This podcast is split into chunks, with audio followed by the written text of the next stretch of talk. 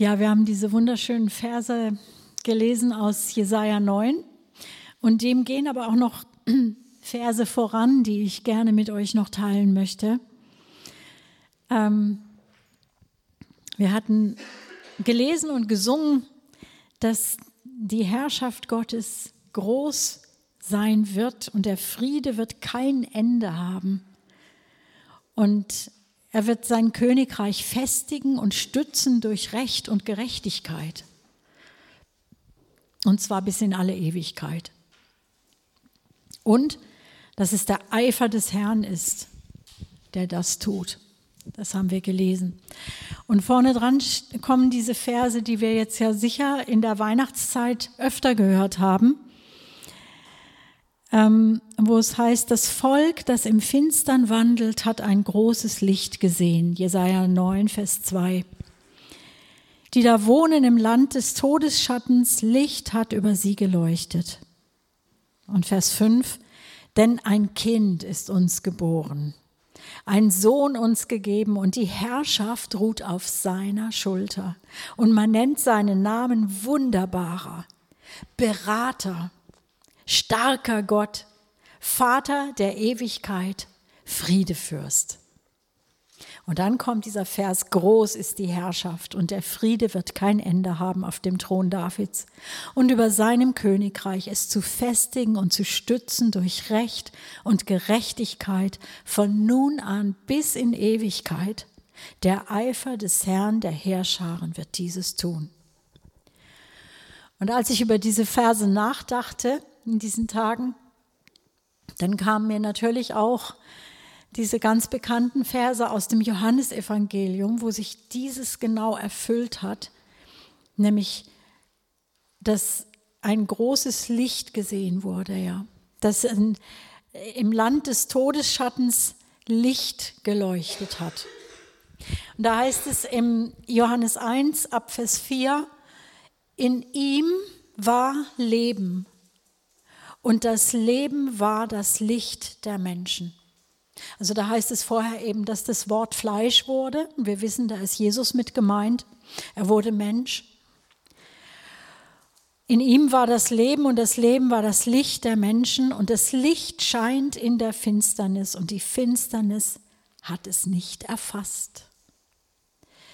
Das war, und Vers 9, das war das wahrhaftige Licht, das in die Welt kommend jeden Menschen erleuchtet. Er war in der Welt, aber die Welt, die durch ihn geschaffen war, erkannte ihn nicht. Er kam in das Seine, aber die Seinen nahmen ihn nicht an. Und jetzt Vers 12. So viele ihn aber annahmen, aufnahmen, denen gab er das Recht, Kinder Gottes zu werden, denen, die an seinen Namen glauben. Wie gut, dass dieses physikalische Gesetz in der Schöpfung Gottes gibt, das Licht die Dunkelheit vertreibt und nicht umgekehrt. Das ist ein Phänomen. Aber es ist so. Und es gibt im Universum ja diese komischen schwarzen Löcher. Ja, die gibt es. Aber hier auf der Erde, da gibt es keine schwarzen Löcher die alles verschlucken, sondern es gibt vielleicht Dunkelheit, aber wenn das Licht kommt, dann wird das Dunkel hell. Und ich glaube, dass dieses irdische Prinzip immer auch ein Gleichnis für das Himmlische ist. Also hier ist es so, dass das Licht nicht von der Finsternis verschluckt wird. Das ist wichtig, dass wir das als Bild auch erkennen und sehen. Das ist für Menschen aus Fleisch und Blut geschrieben und damit sie sehen, das Licht scheint in die Finsternis und die hat es nicht erfasst, nicht ergriffen, nicht löschen können, nicht verdunkeln können.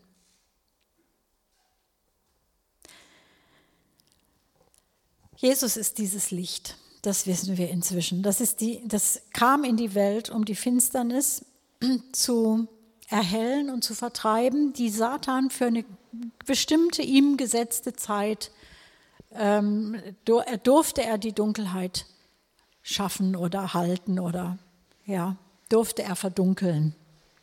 Aber nur für eine bestimmte Zeit. Und dann kam Jesus und hat erleuchtet.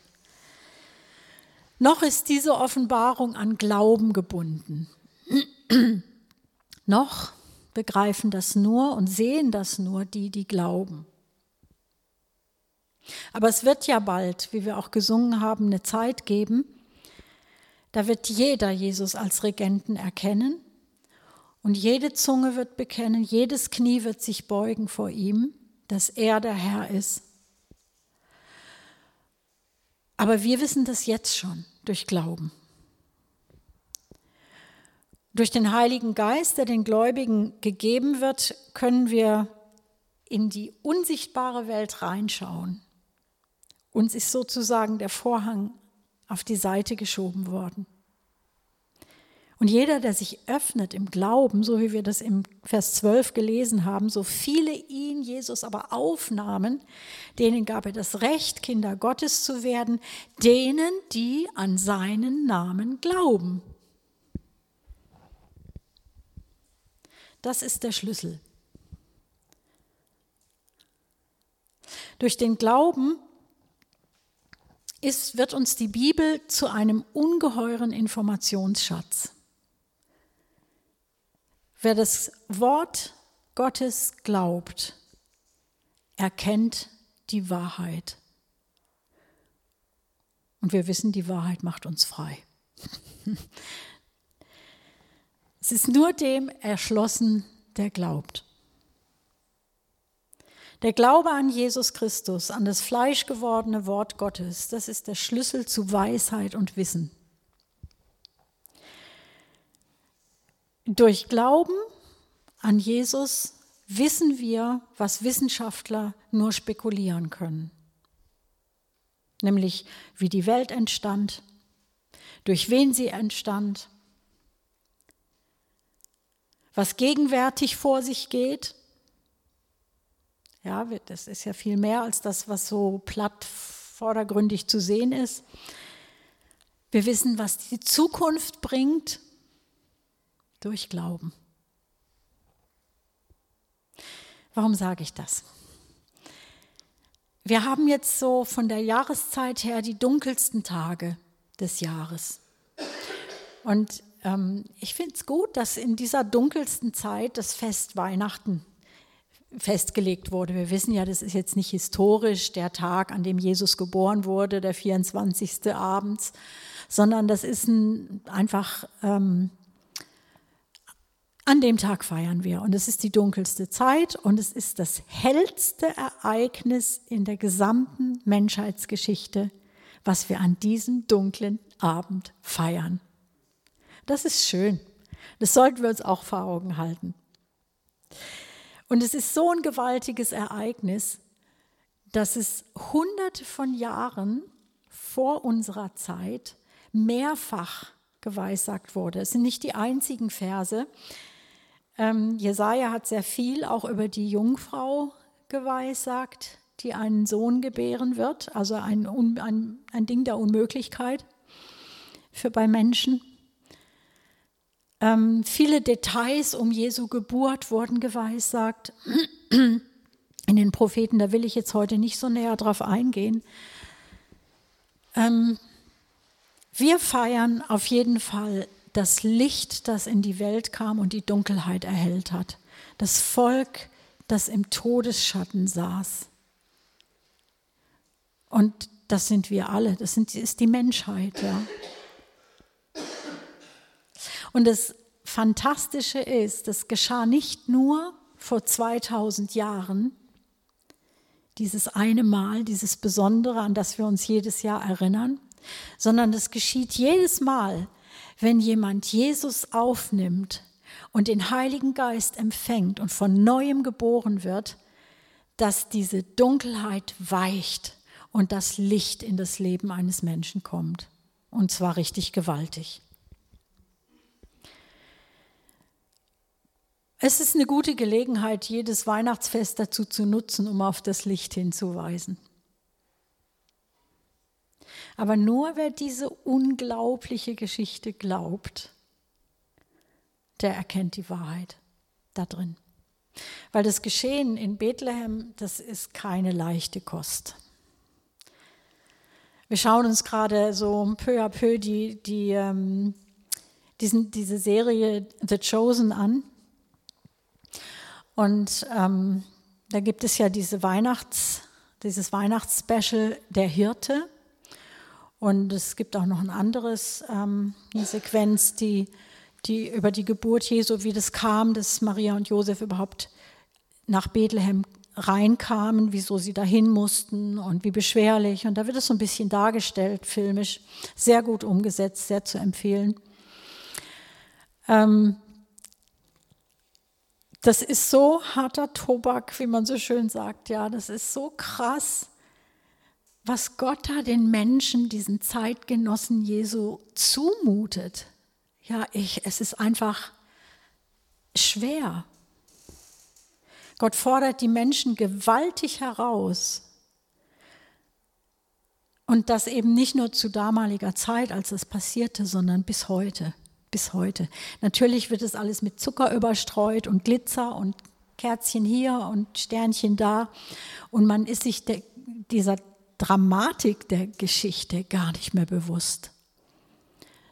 Man hat das Ganze sowas von verdreht und, und mit völlig anderen Inhalten gefüllt. Das ist eine Katastrophe, ja. Deshalb müssen wir auch den Mund aufmachen und sagen, was Weihnachten wirklich für ein Fest ist, ja. Man muss das einfach sagen. Aber es ist wirklich schwer zu verdauen. Das fing schon bei den Propheten an, die das Weissagen mussten. Die haben das ja nicht gesehen. Die sind gestorben, die sind zum Herrn gegangen die haben nie was von der Erfüllung dieser Prophetie gesehen. Die mussten das durchstehen. Aber die Akteure selber in dieser Zeit um ähm, Christi Geburt herum, die mussten da auch einiges verkraften. Zum Beispiel die Maria, die ohne Mann schwanger werden sollte. Das musst du erst mal annehmen als Mädchen. Oder der Josef, der seine geliebte Verlobte an Gott abtreten sollte, bevor er überhaupt irgendwas von ihr hatte. Das ist schon frappierend, finde ich. Oder Herodes, der wahnsinnig um seine Macht bangte. Und er konnte es nicht verhindern, dass dieser neugeborene König ihn entthront. Und dann gibt es ja noch so viele Zeitzeugen, die es nicht fassen konnten, die es einfach nicht fassen konnten, was da passierte. Viele haben es gar nicht mitgekriegt, weil sie gar nicht offen waren für diese geistliche Dramatik und, und, und für, diese, für dieses Licht. Die, es war zu finster, sie haben es nicht erfassen können, ja.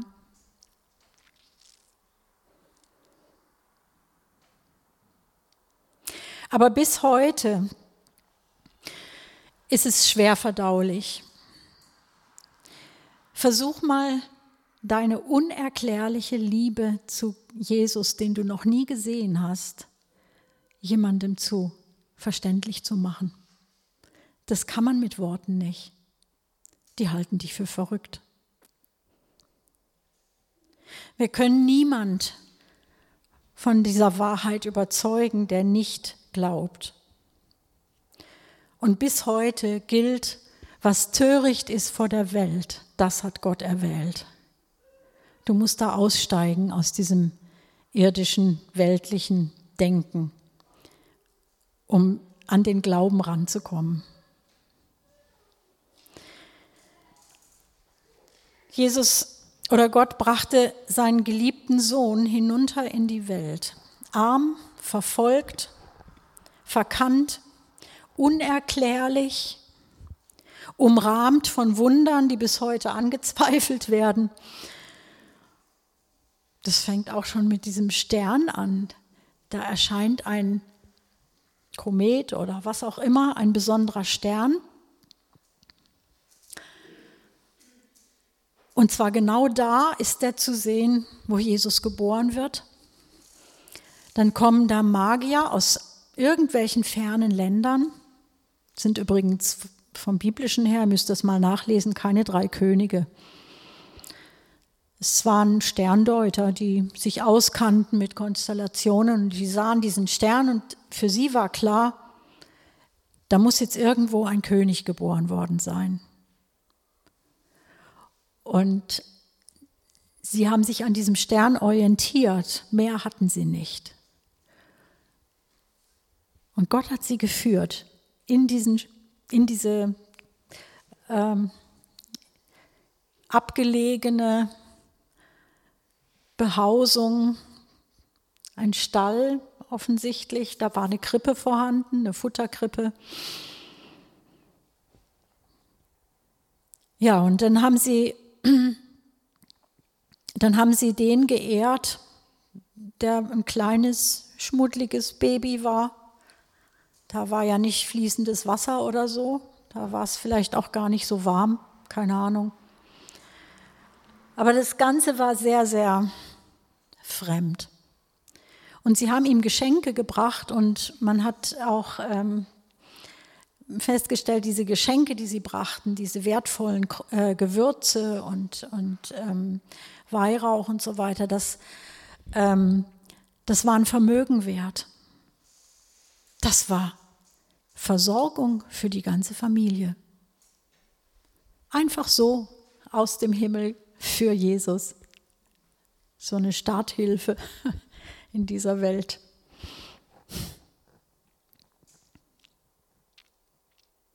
Dann haben die Engel diese Erscheinung gehabt von den Engeln, äh, dann haben die Hirten diese Erscheinung gehabt von den Engeln auf dem Feld. Die Hirten wussten auf einmal, sie müssen dahin. Die Hirten sind hin und haben Jesus Ehre gebracht. Woher wussten sie das? Sie haben geglaubt. Sie haben den Engeln die Botschaft geglaubt. Gott ist so oft durch Engel in, um die Geburt Jesu herum kamen so viele Engel zu Maria, zu Josef, zu Johannes ähm, und eben dann auch durch die Engel, die ankündigten den Hirten auf dem Feld, den ganz geringen und armen und nicht sehr angesehene Leute, denen brachten sie diese Botschaft. Und die hatten nichts zu verlieren, die haben es geglaubt. Die sind hingelaufen. Wenn wir das alles nicht glauben, dann haben wir auch ganz große Probleme mit der Auferstehung. Dann haben wir ganz große Probleme auch zu glauben, dass wir gerettet sind durch so etwas. Dann werden wir nicht verstehen und es wird auch in unserem Leben keine Wirkung haben. Wer glaubt, der empfängt. Und nur durch den Glauben. Hat Gott so beschlossen. So, dann möchte ich aber auch noch beleuchten, dass nicht nur die Wunder eine Zumutung für den Menschen waren, sondern auch diese damals und auch heute gültigen ethischen und moralischen Maßstäbe wurden auf den Kopf gestellt. Ein junges Mädchen wird schwanger. Wie peinlich, wie unerhört. Und der herrlichste König aller Zeiten war der Sohn.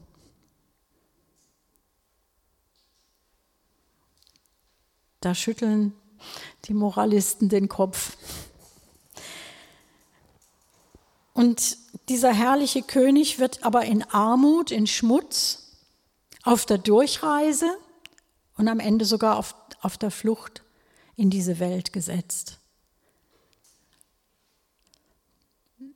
als ich diese Bilder in, dem, in diesem ähm, Weihnachtsfilm sah, wurde ich erinnert an unsere fahrenden Jahre als Missionare, als Jugendliche, ähm, als gesellschaftliche Aussteiger. Und ich habe, ähm, ich konnte das total nachfühlen, ja, wenn man dann so aus dem Komfort rausgeht und sagt, okay, ich lasse mich jetzt auf ein wahnsinniges Abenteuer ein. Ich weiß nicht, wo ich morgen schlafen werde. Wir haben einmal in einem Hühnerstall geschlafen.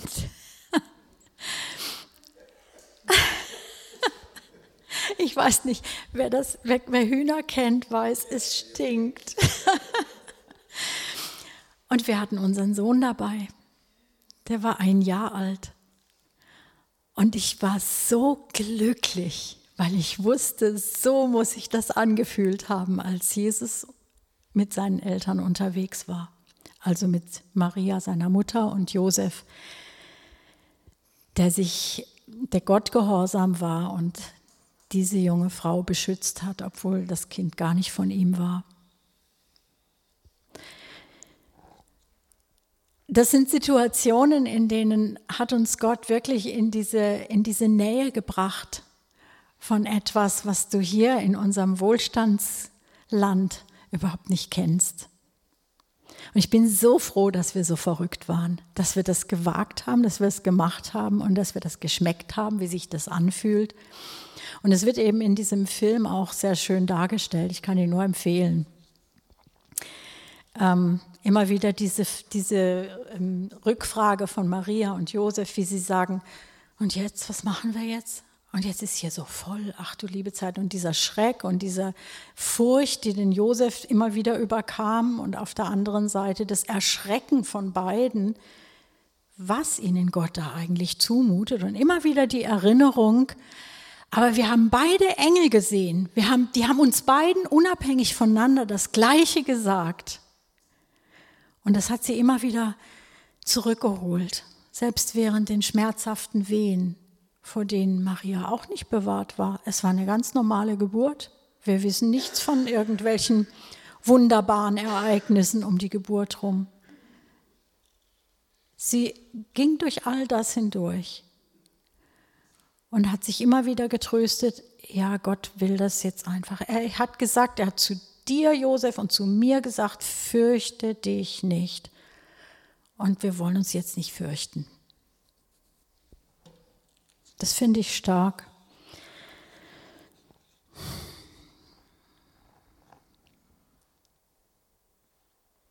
Wenn wir glauben, dann erfüllen sich vor unseren Augen all diese spektakulären Verbrechen, äh, Versprechen Gottes. All diese spektakulären Versprechen, die Gott gegeben hat, die erfüllen sich vor unseren Augen. Und dann können wir von dieser Rettung jetzt und hier und heute nehmen und nochmal nehmen und profitieren. Dann dürfen wir Nehmende sein. Dann sind wir gesegnet vom Allerhöchsten.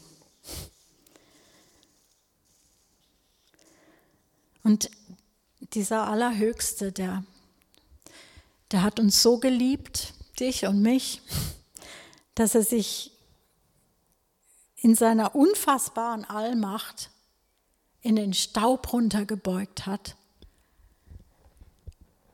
Er hat nichts gescheut. Ja, er hätte sich das wirklich auch anders zurecht machen können. Er hatte diese Allmacht, aber er hat so gewählt, wie es ablief. Und dann bittet er uns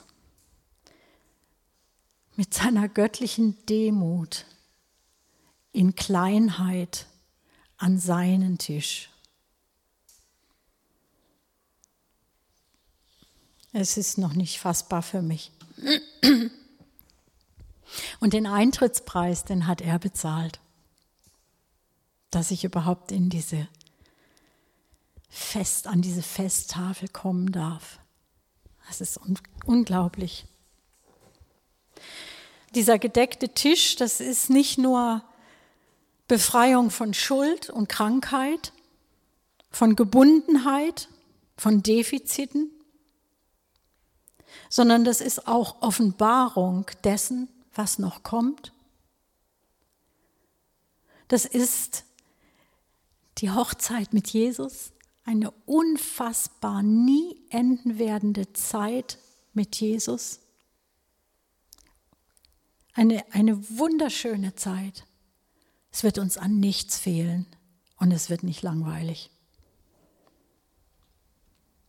Und ich bin so erleichtert, dass ich damals Ja gesagt habe und dass, durch, dass ich durch alle Schwierigkeiten und schweren Situationen hindurch immer bei diesem Ja geblieben bin. Es fiel nicht immer leicht.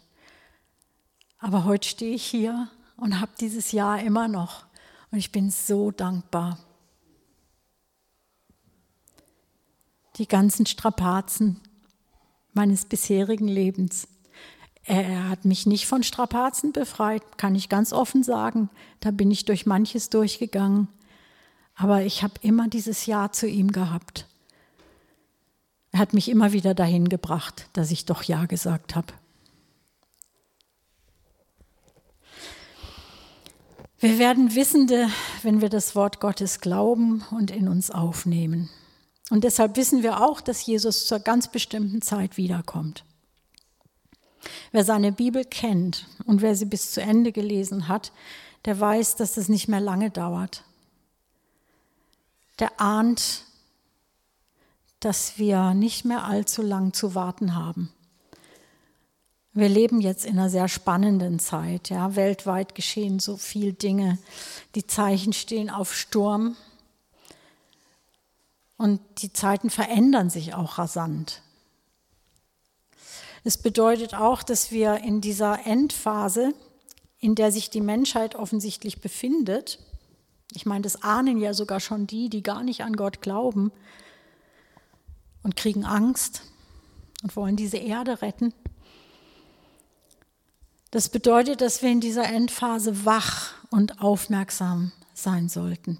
Und ich höre das ganz oft von verschiedenen Geschwistern, dass ihnen aufs Herz gelegt, bekommen, äh, aufs Herz gelegt wurde, wach zu sein, Augen und Ohren offen zu halten, zu wachen, auch durch Gebet in der Verbindung zum Herrn intensiver zu werden,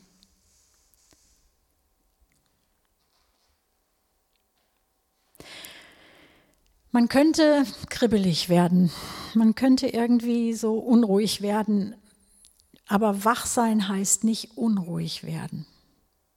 Bei allen diesen Erwartungen, sagt Jesus ja, sollen wir unsere Häupter heben. Ja, das heißt aber auch, wir sollen in der Ruhe Gottes bleiben. In der Ruhe liegt die Kraft, heißt es doch so schön.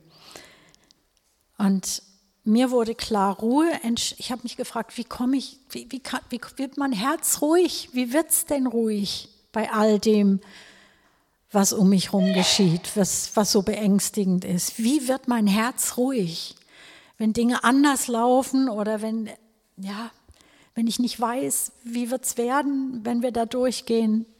Wie werde ich ruhig? Ruhe kommt durch Vertrauen und nicht durch Änderung der Umstände. Das haben Maria und Josef damals so erlebt. Die Umstände konnten sie nicht ändern. Sie konnten nicht ändern. Sie haben gebetet, aber sie konnten es nicht ändern. Es war irgendwie unbequem, aber sie konnten es nicht ändern. Aber Ruhe ist wie so dieses Auge im Wirbelsturm. Da ist mitten im Wirbelsturm ein ruhiger Punkt. Und so ist Gottes Ruhe in dieser Welt. Wenn er in einem Menschen Frieden geschaffen hat, dann ist es ein Friede, der allen Verstand, alles Denkvermögen übersteigt. Kein Argument kann dich da noch beruhigen, aber dieser Friede aus dem Heiligen Geist, das ist die Ruhe Gottes, die er uns schenkt. Und da bin ich so froh drum. Und den Frieden brauchen wir auch unbedingt und die dazugehörige Ruhe und Gelassenheit für diese aktuelle Zeit. Wir brauchen das. Sonst werden wir hektisch und rastlos. Nochmal, Ruhe entsteht durch Vertrauen. Und wir haben ja allen Grund, Gott zu vertrauen. Wir haben allen Grund, Gott zu vertrauen. Er hat uns schon so viel geholfen, ja. Jedem Einzelnen. Zähl einfach immer wieder mal für dich all die guten Dinge auf, die er tut in deinem Leben. Sind vielleicht auch kleine Dinge, aber zähl sie auf. Aber auch gerade die, die unter uns, die Leid kennen, entweder das kleine persönliche Leid oder auch Leid in der Familie oder die einen Blick für Leid haben und sich da nicht gegen wehren können. Leid in den Beziehungen, ja, das ist ja sehr verbreitet. Es sind doch gerade die Herausforderungen Gottes, äh, die Herausforderungen, die Gott uns zumutet, in denen er uns hilft und sich uns als Hilfe erweist. Er sagt zum Paulus, dass der sich, dass, der, dass, er, dass er ruhig schwach sein kann. Da will Gott seine Gnade erweisen. Und Paulus hatte viel Gegenwind und viel Unbequemes. In dem Kapitel, in dem das steht mit der Gnade und mit der Schwachheit, da steht vorne dran eine ganz lange Auflistung, was er alles durchleidet an Verfolgungen, an Unbequemen, an schlaflosen Nächten, Wachen und Fasten und ähm, Schiffbruch erlitten und alle diese Dinge, ja, wo man sich fragt, warum hat das Gott denn jetzt so einfach laufen lassen und ihn sowas erleben lassen? Und Gott sagt, lass dir an meiner Gnade genügen, meine Kraft ist in den Schwachen mächtig. Ist auch mein Trost immer wieder. Ich fühle mich auch manchmal echt schwach.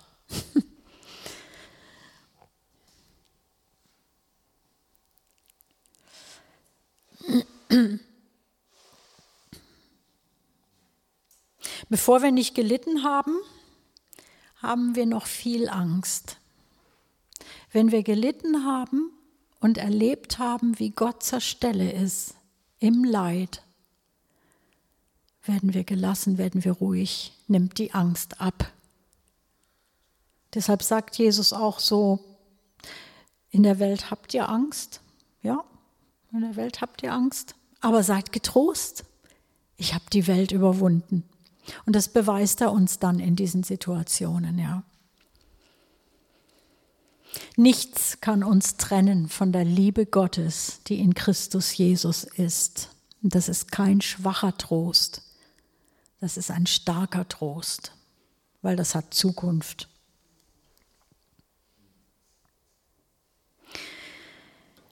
um ganz praktisch zu werden für uns heute hier, jetzt, unsere Zeit, in der wir leben, möchte ich die alten Verse aus 1. Petrus 2 lesen, 11 bis 15. Ähm, die sind hochaktuell. Geliebte, ich ermahne euch als Fremdlinge, als die ihr ohne Bürgerrecht seid das sagt er nicht zu ganz bestimmten Leuten, die nur diese Leute waren, sondern das ist ein, ein Brief an die Christen allgemein. Wir sind als Christen Fremdlinge, wir haben hier keine Aktien drin, wir sind ohne Bürgerrecht. Das ist Fakt. Er schreibt ihnen, Geliebte, ich ermahne euch als Fremdlinge, als die ihr ohne Bürgerrecht seid, dass ihr euch enthaltet von den fleischlichen Lüsten, welche gegen die Seele streiten, indem ihr euren Wandel unter den Nationen ehrbar führt, auf dass sie, worin sie gegen euch als Übeltäter reden, aus den guten Werken, die sie anschauen, Gott verherrlichen am Tag der Heimsuchung.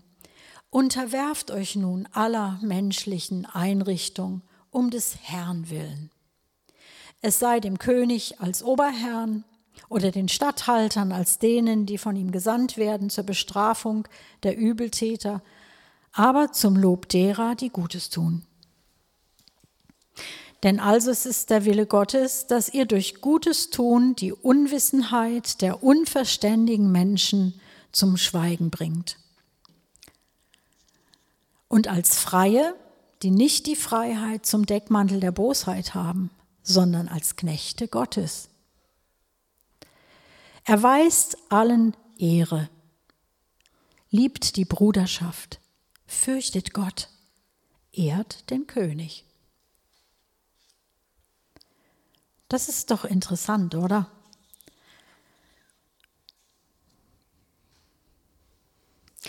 Dann dazu noch ähm, 1. Petrus 5, 7 bis 9. Indem ihr alle eure Sorgen auf Gott werft, denn er ist besorgt für euch. Seid nüchtern, wacht, da steht's wieder. Euer Widersacher, der Teufel, geht umher wie ein brüllender Löwe und sucht, wen er verschlingen kann. Dem widersteht standhaft durch den Glauben, da ihr wisst, dass dieselben Leiden sich an eurer Bruderschaft in der ganzen Welt vollziehen. Dazu der Vers aus Jakobus 4, Vers 7, der das auch nochmal unterstreicht. Unterwerft euch nun Gott, widersteht aber dem Teufel und er wird vor euch fliehen. Und mit diesem, dieser Art Widerstand kann ich nicht erst anfangen, wenn die Probleme mir schon um die Ohren fliegen. Das muss man üben, das muss man lernen im Kleinen. Und es mutet uns Gott auch zu, dass wir Widerstand auf die richtige Weise lernen, äh, indem er uns trainiert durch Schwierigkeiten. Und zwar ist es ein Widerstand gegen das Fleisch, gegen Satan und seine Gefolgschaft, gegen die Sünde. Das ist der Widerstand, den wir zu leisten haben. Ruhe heißt ja nicht schlafen, passiv sein, blind die Zeit abwarten. Ruhe heißt auch nicht, sich eine Komfortzone zu schaffen und sich da rein zu verkriechen und jegliche Herausforderung zu meiden. Das ist nicht die Ruhe, die Gott meint. Ruhe ist hier drin. Da hat jemand eben auch so ein Lied gemacht, das heißt, ähm, du bist das Auge im Sturm, also Gott ist das Auge im Sturm. Dieser erstaunlich ruhige Mittelpunkt in diesem Wirbelsturm. Und ähm, den haben wir bei ihm durch Glauben. Ich habe dann auch ähm, schon öfter in unseren Tagen gedacht, was würde jetzt Jesus machen? Ja, in diesen ganzen, äh, ähm, es gibt ja so viele Meinungen auch über die Pandemie und ähm, über Umweltschutz und es gibt so viele Meinungen und jeder hat da so seine eigene Überzeugung und da wird gestritten und ähm, die einen sagen, wir müssen jetzt als Christen aufstehen. Ja, wir müssen jetzt was dagegen tun. Wir dürfen das nicht einfach alles so geschehen lassen. Aber wenn man sich dann anschaut, nachdem wir jetzt gelesen haben, wir sollen uns der Obrigkeit auch unterordnen, wenn wir dann aber auch lesen, wie Jesus mit den Römern umgegangen ist in seiner Zeit, und dazu muss man sich vor Augen halten, die Römer haben eine richtig krasse, brutale, gewalttätige Herrschaft im Land Israel ausgeübt, in der Zeit um Jesu Geburt und, und Leben hin, in, in, in dieser Zeit. Er hat weder gegen die Römer gepredigt, noch hat er zum Widerstand aufgerufen. Er hat sie nicht angeprangert, wie ungerecht sie sind, obwohl sie das waren. Er sagte, gebt dem Kaiser, was des Kaisers ist. Er hat auf die Münze hingewiesen, wo der Kopf des Kaisers drauf war. Es gehört ihm, gib's ihm.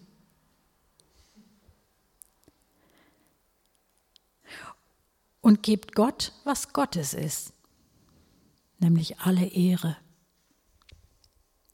Und doch sagt Petrus eben auch, ehrt den König. da meint er nicht einfach Jesus damit. In dieser Situation meint er auch die Regierung. Jesus sagt, als sie ihn zum König machen wollten, ja, er hat ja das Brot vermehrt und dachte, dann dachten die Leute, wenn wir so jemand als König haben, wow, dann gibt es keinen Hunger mehr. Der macht so und alle haben Brot. Toll. Aber Jesus sagt, mein Reich ist nicht von dieser Welt. Mein Reich ist nicht von dieser Welt. Und deshalb, Jesus sah seine Verantwortung nicht im Reparieren von irgendwelchen Missständen, schlechte Verhältnisse. Der sah sein Engagement auch nicht im politischen. Der hat für keine Gruppe Partei ergriffen, außer für die Sünder. Für die Sünder. Für die hat er sogar sein Leben gelassen. Unfassbar. Das können wir gar nicht einordnen mit dem Verstand. Aber wir sind sein Leib. Wir sind sein Leib. Wir haben seine Gesinnung. Wir haben seinen Geist. Wir haben ähm, einen Auftrag. Im Korintherbrief heißt es, wir bitten an seiner Stadt, lasst euch versöhnen mit Gott. Das muss in unserem Fokus sein. Und deshalb fürchten wir uns auch nicht, vor, weder vor einer Pandemie noch vor irgendwelchen Klimakatastrophen. Wir fürchten uns nicht, weil Gott kommt in dieses Elend rein. Wenn sein Licht scheint, dann vertreibt es die Dunkelheit. Und die Römer sind nicht plötzlich weg gewesen mit Jesu Geburt, sondern sie waren präsent, sie haben Druck ausgeübt. Ein Herodes hat die kleinen Kinder abgeschlachtet. Das war eine ganz miese Welt. Und da kommt Jesus rein und er kommt genauso in unsere miese Welt. Aber anders.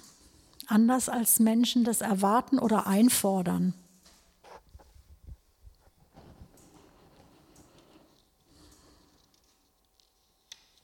Unser Auftrag ist ohne Angst, ohne Sorge, ohne Aufregung und vor allem ohne Empörung. Ich lerne immer mehr die letzten Jahre, dass wenn wir uns über irgendwelches Unrecht empören, tun wir selber Unrecht. Empörung ist nicht aus dem Heiligen Geist. Ich kann meine Sache immer Gott anbefehlen. Und wenn ich mich, mir sage, ich werde mich nicht mehr empören, dann bewahre ich mich dann werde ich mich nicht hinreißen lassen, aus Empörung irgendwelche Aktionen zu machen, irgendwelche aggressiven Worte zu sagen. Das ist nicht unser Kampfplatz. Das ist nicht das Kampffeld, wo wir stehen sollen. Wir haben einen Kampf, ja, ist auch ähm, ganz offensichtlich, ähm, weil wir ja auch eine Waffenrüstung bekommen haben, die wir anlegen müssen. Aber guckt euch mal diese einzelnen ähm, Waffen und Verteidigungsgeräte an, die uns gegeben sind, ob das der Helm des Heils ist oder der Schild des Glaubens. Ähm, das, was wirklich ein, äh, sag ich mal, aggressives, eine aggressive Waffe ist, ist das Schwert. Und wir wissen, das ist das Wort Gottes. Aber das schlagen wir den Leuten nicht um die Ohren, sondern unser Kampf ist mit Mächten und Gewalten in der Himmelswelt. Wir kämpfen nicht mit Fleisch und Blut. Wir wissen das aus Gottes Wort, das ist total wichtig, das ist so grundlegend wichtig, weil sonst wir verbrennen uns die Finger, wenn wir anfangen, im Sichtbaren zu kämpfen. Wir verbrennen uns nicht nur die Zunge, wir verbrennen uns die Finger und es tut gar nicht gut. Wir lassen uns da auf eine Ebene ein, die uns gar nicht als Kampffeld gegeben ist. Was aber nicht heißt, dass wir passiv bleiben. Wir sollen wachen, wir sollen beten. Und dieser geistliche Kampf, der ist real und findet tatsächlich statt und der bewirkt auch etwas, aber es sind keine Luftschläge. Und wir lernen das jetzt gerade in dem Kurs ist es auch Thema, was Widerstand im Geistlichen wirklich heißt. Und da sollten wir wirklich drin weiterkommen, lernen, uns entwickeln und von Gott trainieren lassen. Wir haben nur eine einzige Option und das ist Jesus nachzufolgen. Ich erlebe das ganz aktuell. Mir fällt es immer wieder schwer, mich im Gespräch mit zum Beispiel ungläubigen Verwandten, nicht in eine Disku Diskussion einzulassen, nicht in ein, in ein Streitgespräch. Es fällt mir schwer. Ich ereifere mich dann auch, ja. Aber ich, ich merke, ich muss auf Gott warten. Ich muss warten, wenn er mir äh, für einen Moment ein Wort im richtigen Augenblick gibt, dann ist es ein Schwerthieb, der trifft. Und zwar nicht um zu zerstören, sondern um zu klären, um Licht reinzubringen, um zu überführen.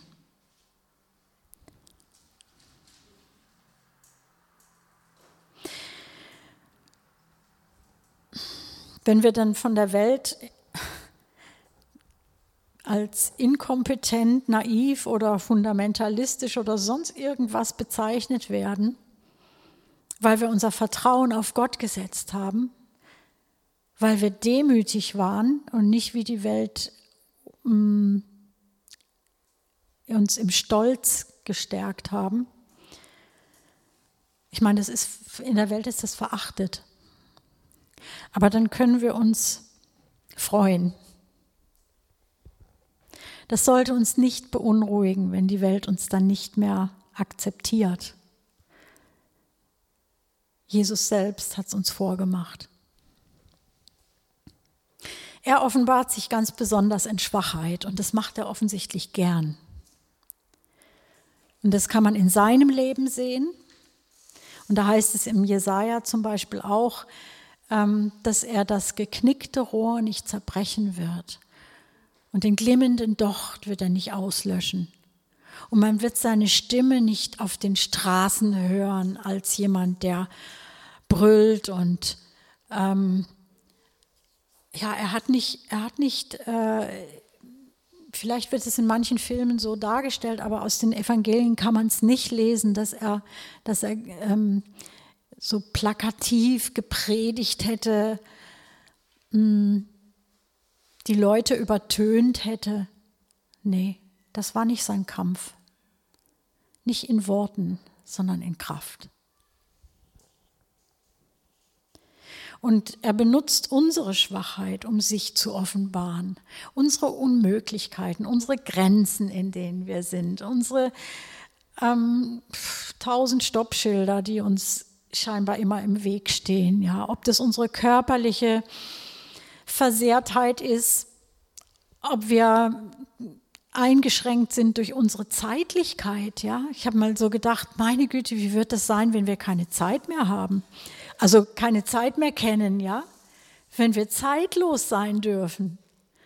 Was haben wir doch für ein Diktat durch die tickende Uhr, ja? Das ist so so eingegrenzt alles, so beengend.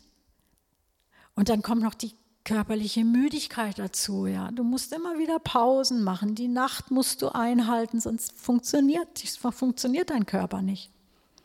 Und das sind so Begrenzungen. Und in diese Schwachheit kommt Jesus rein. Das ist seine Spezialität. Er erweist sich in Schwachheit. Und er benutzt gerade die Situationen der Auswegslosigkeit, das, was dem Verstand so richtig entgegensteht, um zu retten, zu heilen, zu trösten. Er schenkt gerne das Licht in die Dunkelheit.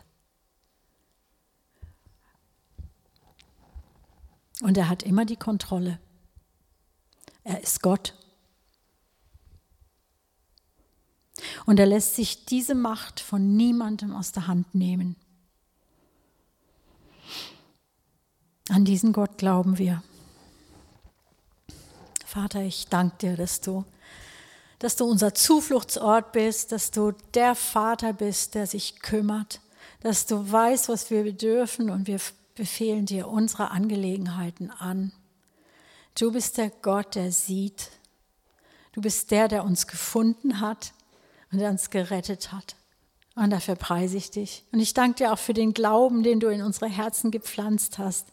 Danke, dass du das das winzig Kleine, was da war, dass du das vermehrt hast, so dass uns das, dieser göttliche Glaube durchträgt. Danke für die geöffneten Augen, die du schenkst. Danke, lieber Vater.